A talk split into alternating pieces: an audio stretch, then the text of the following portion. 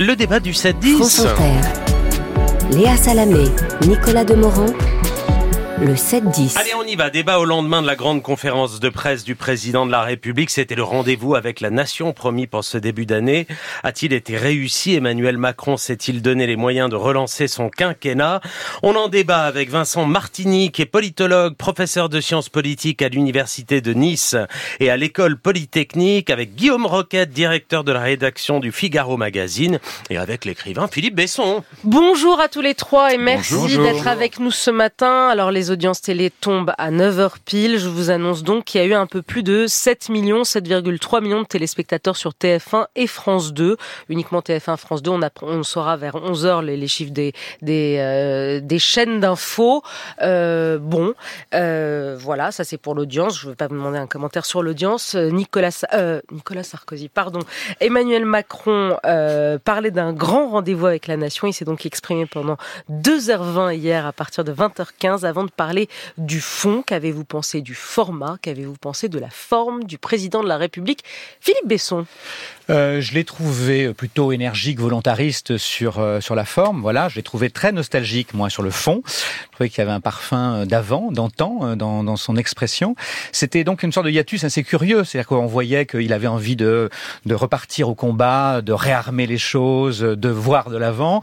Euh, mais on n'était pas dans la startup nation. On était dans à la fois la nostalgie d'une espèce de France qui a existé ou pas, hein, l'uniforme, la natalité, euh, la Marseillaise, euh, on fait attention aux écrans, etc. La nostalgie aussi de ce qu'il fut lorsqu'il était en campagne en 1900. En... décidément. Ah, vous, entre vous qui parlez de Nicolas Sarkozy et moi qui parle de 1900, là, décidément, on est très très loin. Oui. Il va falloir qu'on remonte Oui, c'est ça, les, oui. montres là. On est, Euh, on est à côté là. En 2016, parce qu'effectivement, il y avait le, le, le côté, on va briser les tabous, on va, euh, on va faire sauter les verrous, on va valoriser le mérite, le travail, euh, l'effort. Il faut débureaucra- débureaucratiser. Donc il y avait tout ça. C'était, j'étais cet homme d'avant, et je reviens à ça, à ces fondamentaux. Et au fond, ça va assez bien avec ce que le gouvernement a Vieille France, été. Vieille Pardon. France, titre euh, Libération. Ouais, euh, c'était un peu ça, un Euh, peu ça. Vous l'avez senti ce petit parfum, euh, Guillaume Roquette, de nostalgie? Peut-être qu'il vous a plu.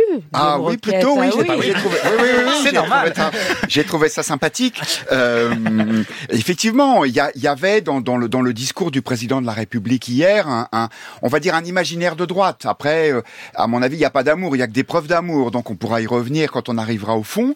Mais euh, il est certain que euh, c'était plutôt euh, le le- l'Emmanuel Macron euh, euh, côté droit, on va dire qu'on a vu hier. Toute la question, c'est de savoir est-ce que c'est simplement euh, une espèce de d'atmosphère, une ambiance, ou bien est-ce que ça va se traduire concrètement par par l'action? Euh, Vincent Martini, le- le- la couve de l'opinion, c'est une feuille de route présidentielle clairement à droite pour ce gouvernement. C'est aussi ce que vous avez entendu hier? Oui, évidemment, là, le coup de barre à droite, il semble assez net dans l'imaginaire. Alors, faut voir, en effet, la pratique, euh, même si euh, la loi immigration, elle allait déjà dans ce sens-là, donc ça vient pas de nulle part. Il faudrait quand même dire que la difficulté pour Gabriel Attal, ce sera d'avoir encore quelque chose à dire dans son discours de politique générale, parce que ce qu'a proposé Emmanuel Macron hier, c'est un discours de politique générale. Et ce qui me frappe, c'est qu'elle marque sa conception de la pratique du pouvoir. Il ne cite aucun ministre, même pas le nom du Premier ministre, il dit le ministre, la ministre. La seule dont il parle, c'est Rachida Dati, parce qu'il a une question euh, nommément sur elle, mais sinon, il ne parle de personne d'autre finalement que de lui. hein. Les, différents commentateurs ont parlé de ce rendez-vous avec, avec lui-même.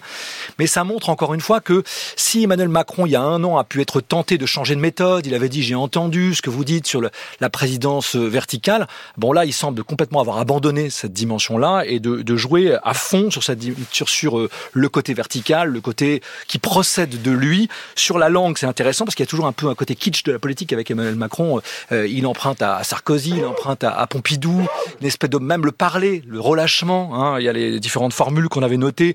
Lui, c'est un drôle. Euh, il dit dire des, des mots comme naguère plutôt qu'autrefois, etc. Il y a toute une- Jadis. jadis, etc. Il y a toute une série euh, là d'usage de la langue qui est intéressant parce que c'est comme une façon, un peu comme Tarantino dans ses films, il revisite l'histoire du cinéma. Lui, il revisite presque l'histoire de la langue politique et à chaque fois, il s'adapte euh, pour, pour s'exprimer. Est-ce que la nouveauté, au fond, il voulait, il l'a dit, il a prévenu, son entourage l'avait dit dans les jours qui ont précédé, ce sera le grand rendez-vous. Vous verrez, il y aura, il y aura un, changement dans le ton. Il y aura, il y aura. J'ai même entendu le quinquennat commence hier soir avec cette conférence de presse. C'est ce qu'il, c'est ce que, c'est en tout cas ce qu'il nous disait. Est-ce qu'au fond, peut-être, il faut aller chercher dans son propos liminaire ce nouveau ton avec euh, je ne parle plus de grandes lois, je ne parle plus de je n'utilise pas plus des grands mots, mais je parle des euh, de ce que de ce dont parlent les gens au mmh. quotidien, c'est-à-dire les écrans, c'est-à-dire l'école, l'uniforme, la Marseillaise. Euh, c'est des choses concrètes que les gens comprennent. Est-ce que c'est peut-être ça, c'est peut-être là la nouveauté? Philippe Besson? Oui, c'est vrai qu'il est allé au concret, il est allé au réel, et euh, du coup, effectivement, ça fait de lui un super ministre de tout. C'est-à-dire qu'on a l'impression qu'il est rentré dans chaque domaine et, qui, et on voit d'ailleurs qu'il maîtrise ses sujets, il est très expert de tout, il a une réponse à tout, donc tout va bien. Mais, mais fondamentalement, ça, ça manque de hauteur, ça manque de vision, ça manque de cap. On, on rentre vraiment dans le congrès, dans le matériel. Bon, euh, d'ailleurs, ce qui est assez frappant, c'est qu'on nous avait annoncé ce rendez-vous avec la nation. Il y a eu un teasing depuis mm. plusieurs semaines, etc. Et il n'y a pas d'effet waouh du tout, du tout. Parce qu'il n'y a pas d'annonce fracassante. Il y a au fond la ressucée de choses qu'on avait déjà entendues avant, voilà, l'uniforme et tout le reste, euh, qui sont explicitées. Donc, du coup, on a un peu mieux compris, c'est un peu ordonné, il y met de la cohérence. Mais fondamentalement, il n'y a rien de nouveau sous le soleil. Donc oui, après, il dit, bah, je rentre dans le concret, je rentre dans le dur. Vous êtes resté frustré sur ce point, Guillaume Roquette? Alors oui, un peu, parce que euh, le, président de la République a commencé hier sur un registre très ambitieux. Euh, ses premières phrases étaient pour dire, le monde d'hier est en train de s'effacer. Mm. C'est le retour de la guerre. Il y a une crise du modèle démocratique. Et donc on s'est dit, après un constat euh, euh, d'une telle hauteur de vue, il, va nous proposer quelque chose de fort.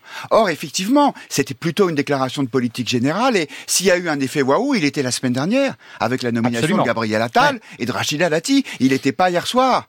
Alors peut-être que le président de la République a trouvé, même dans son inconscient, que la lumière allait un peu trop sur son jeune Premier ministre et qu'il fallait qu'elle revienne sur lui. Mais sur le fond, effectivement, on Ensuite, il y a eu des, mesures peut-être il y a eu une dizaine d'annonces hier ou de confirmations qui vont plutôt dans le bon sens, effectivement, qui ont une, une coloration d'une sorte de droite raisonnable. Euh, mais il n'y a pas eu de, message fort. C'était plutôt un, long rendez-vous avec la nation plutôt qu'un grand rendez-vous. Mais je pense que ça procède d'un diagnostic du président de la République qui est que la situation n'est pas si grave.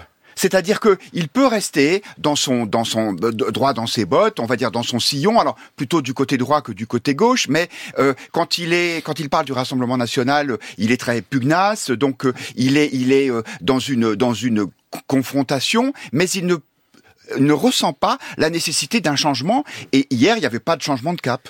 Vincent Martini, vous êtes d'accord? Oui, je suis assez d'accord. Euh, je trouve que sur l'extrême droite, je ne sais pas s'il a été si pugnace que ça. Moi, ce qui m'a beaucoup frappé euh, dans la réponse qu'il fait sur le RN, c'est d'abord qu'il renvoie, comme d'habitude, dos à dos maintenant, la gauche radicale et l'extrême droite. Il dit même que l'extrême droite emprunte à, l'extrême gauche son programme comme si c'était vraiment le pire du pire. C'est-à-dire qu'on a totalement effacé l'argument moral hein, sur la question du, du RN. Encore une fois, je rappelle qu'on n'est pas cinq ans après la dernière élection présidentielle, lors de laquelle il avait dit aux électeurs sociaux-démocrates que leur vote l'engageait sur la lutte contre l'extrême droite. On se souvient qu'en 2017, toute sa, ligne était d'opposer les nationalistes à ceux qui étaient les progressistes, selon ses propres termes. On est très très loin hein, de cette dimension-là. Euh, là, aujourd'hui, euh, euh, il, il, semble même accréditer la plupart des thématiques du RN en allant en permanence comme Nicolas Sarkozy en son temps. Hein. C'est pour ça que le discours est assez sarkozyste. Aussi dans la, technique, c'est-à-dire la technique politique d'aller sur le terrain du RN justement pour essayer de récupérer les électeurs du RN. Guillaume, répondez parce que je vous vois je, je, suis d'accord avec vous sur sur, euh, sur la forme. Mais sur le fond, euh, sur les deux leviers fondamentaux qui alimentent le vote RN, il me semble qu'il a été relativement ferme. C'est-à-dire que les, les électeurs du Rassemblement national, ils s'inquiètent d'une immigration légale qui, à leurs yeux, est en train de, de changer le pays. Et là-dessus, le président de la République a été très clair. Il dit, moi, je lutte contre l'immigration illégale. Mais les 350 000 qui rentrent tous les ans, il n'en a pas parlé. Et le deuxième levier du vote RN, c'est l'inquiétude sur le pouvoir d'achat. Mm. Et là, quand on lui a dit, mais alors est-ce que l'électricité va augmenter de 10% le 1er février? Il n'a pas répondu oui, mais il a dit écoutez, c'est quand même moins cher que dans les autres pays européens. Et il a dit même chose pour les médicaments. Même chose pour les mm. médicaments, absolument. Je voulais en, venir là, c'est-à-dire que ce qu'on appelle le reste à charge, mm. c'est-à-dire ce que les gens doivent payer quand ils sont complètement couverts, quand ils achètent une boîte de médicaments, ça part de 50 centimes à 1 euro. C'est pas la fin du monde, mais c'est une façon de dire pas de démagogie sur euh, sur l'histoire du pouvoir d'achat. Mhm. Oui, mais sur la question du RN, pour finir euh, l'idée que je développais tout à l'heure, si on l'écoute, les seules raisons de ne pas voter RN, c'est que le RN proposerait la retraite à 60 ans et s'arrangerait avec les traités européens. C'est les deux seuls arguments qu'il avance. Il y a quand même pire comme repoussoir. Réarmement civique, comment euh, recevez-vous le mot, Philippe Besson? Réarmement, réarmement, réarmement Alors, moi, j'aime pas le mot réarmement, mais j'aime bien le mot civique, en revanche. C'est-à-dire que moi, je suis pas choqué qu'on dise qu'il faut remettre l'instruction civique à, à l'école, etc. Moi, je suis fils d'instituteur. Je suis fils d'un héritier des hussards noirs de la République. J'ai grandi dans une école. Donc, euh, si on met l'accent sur l'école et si on dit effectivement il faut revenir à ça, à ces fondamentaux, je suis pas fondamentalement choqué. Même qu'on chante la Marseillaise, ça ne me choque pas non plus particulièrement. Euh, et qu'on rétablisse l'autorité du maître, là non plus, ça ne me choque pas parce qu'aujourd'hui on est quand même dans un système où euh, ça part un peu n'importe comment. Les parents décident de tout, les enfants font ce qu'ils veulent, etc. Donc qu'on revienne à ces fondamentaux ne me gêne pas du tout.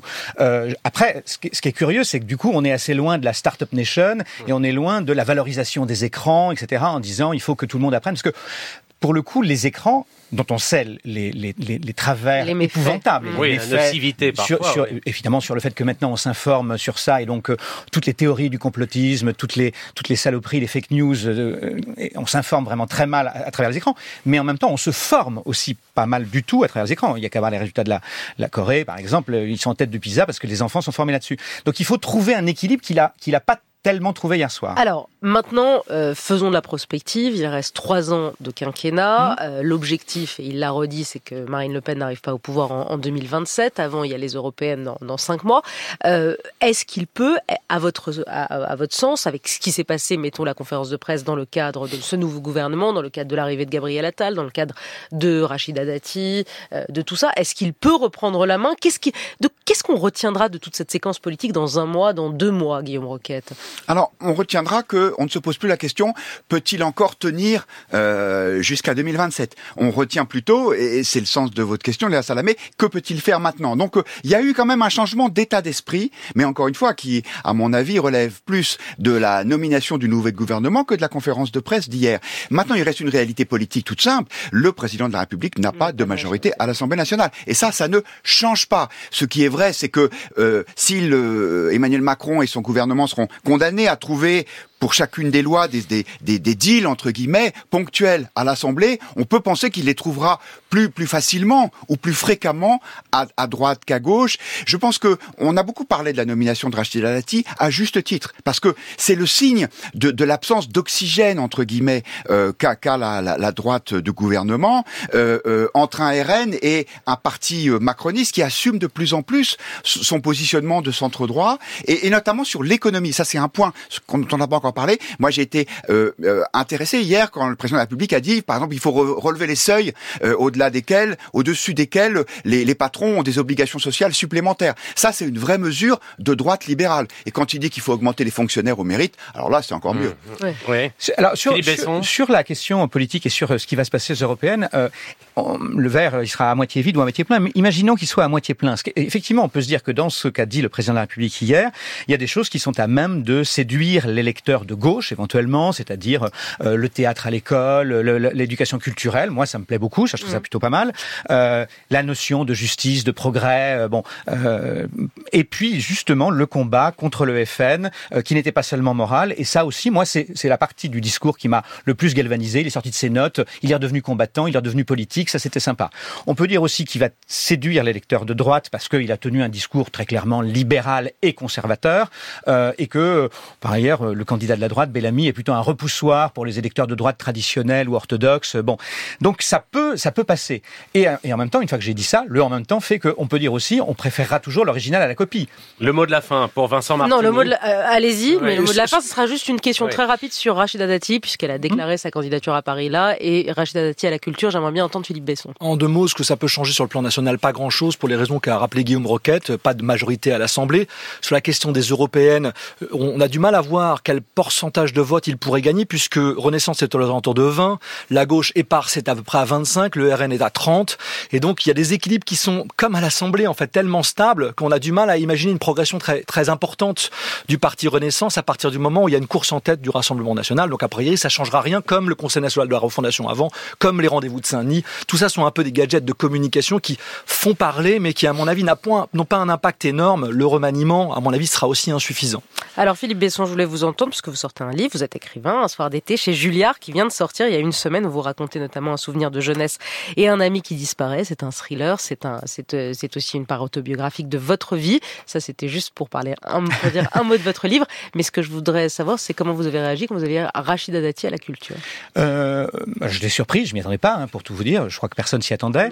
Euh, pour le coup, moi, je ferai pas de procès d'intention et, et, et je surtout pas là non plus faire preuve de mépris de classe. Et l'expression qu'elle a employée, elle a eu raison parce que c'est vrai que certains l'ont accueillie en se bouchant le nez. Bon, euh, bah, Rachida Dati, on va voir, on va la juger sur pièce. L'avantage, c'est qu'elle est volontaire, elle est énergique, elle va secouer le cocotier et que le monde de la culture a peut-être parfois, euh, avec ses baronnies, besoin d'être secoué. Donc on va on va attendre de voir ce qu'il en est. Mais au-delà de ça, la question, elle est, elle est moins celle de Rachida Dati que de la politique culturelle de, ce pays. On en est au cinquième ministre de la Culture en six ans, et on a une politique culturelle qui est quand même plus tournée vers le patrimoine que vers euh, l'art vivant. Donc j'espère qu'elle elle changera un peu les choses. Et effectivement, la culture populaire, c'est très important. Vincent Martini, d'un mot, et Guillaume Roquette. Le problème de Rachida Dati n'est pas là où on pense, c'est pas qu'elle ne connaisse pas la culture. Le problème, c'est qu'elle vient d'annoncer que dans deux ans et demi, c'est fini, même voire deux ans.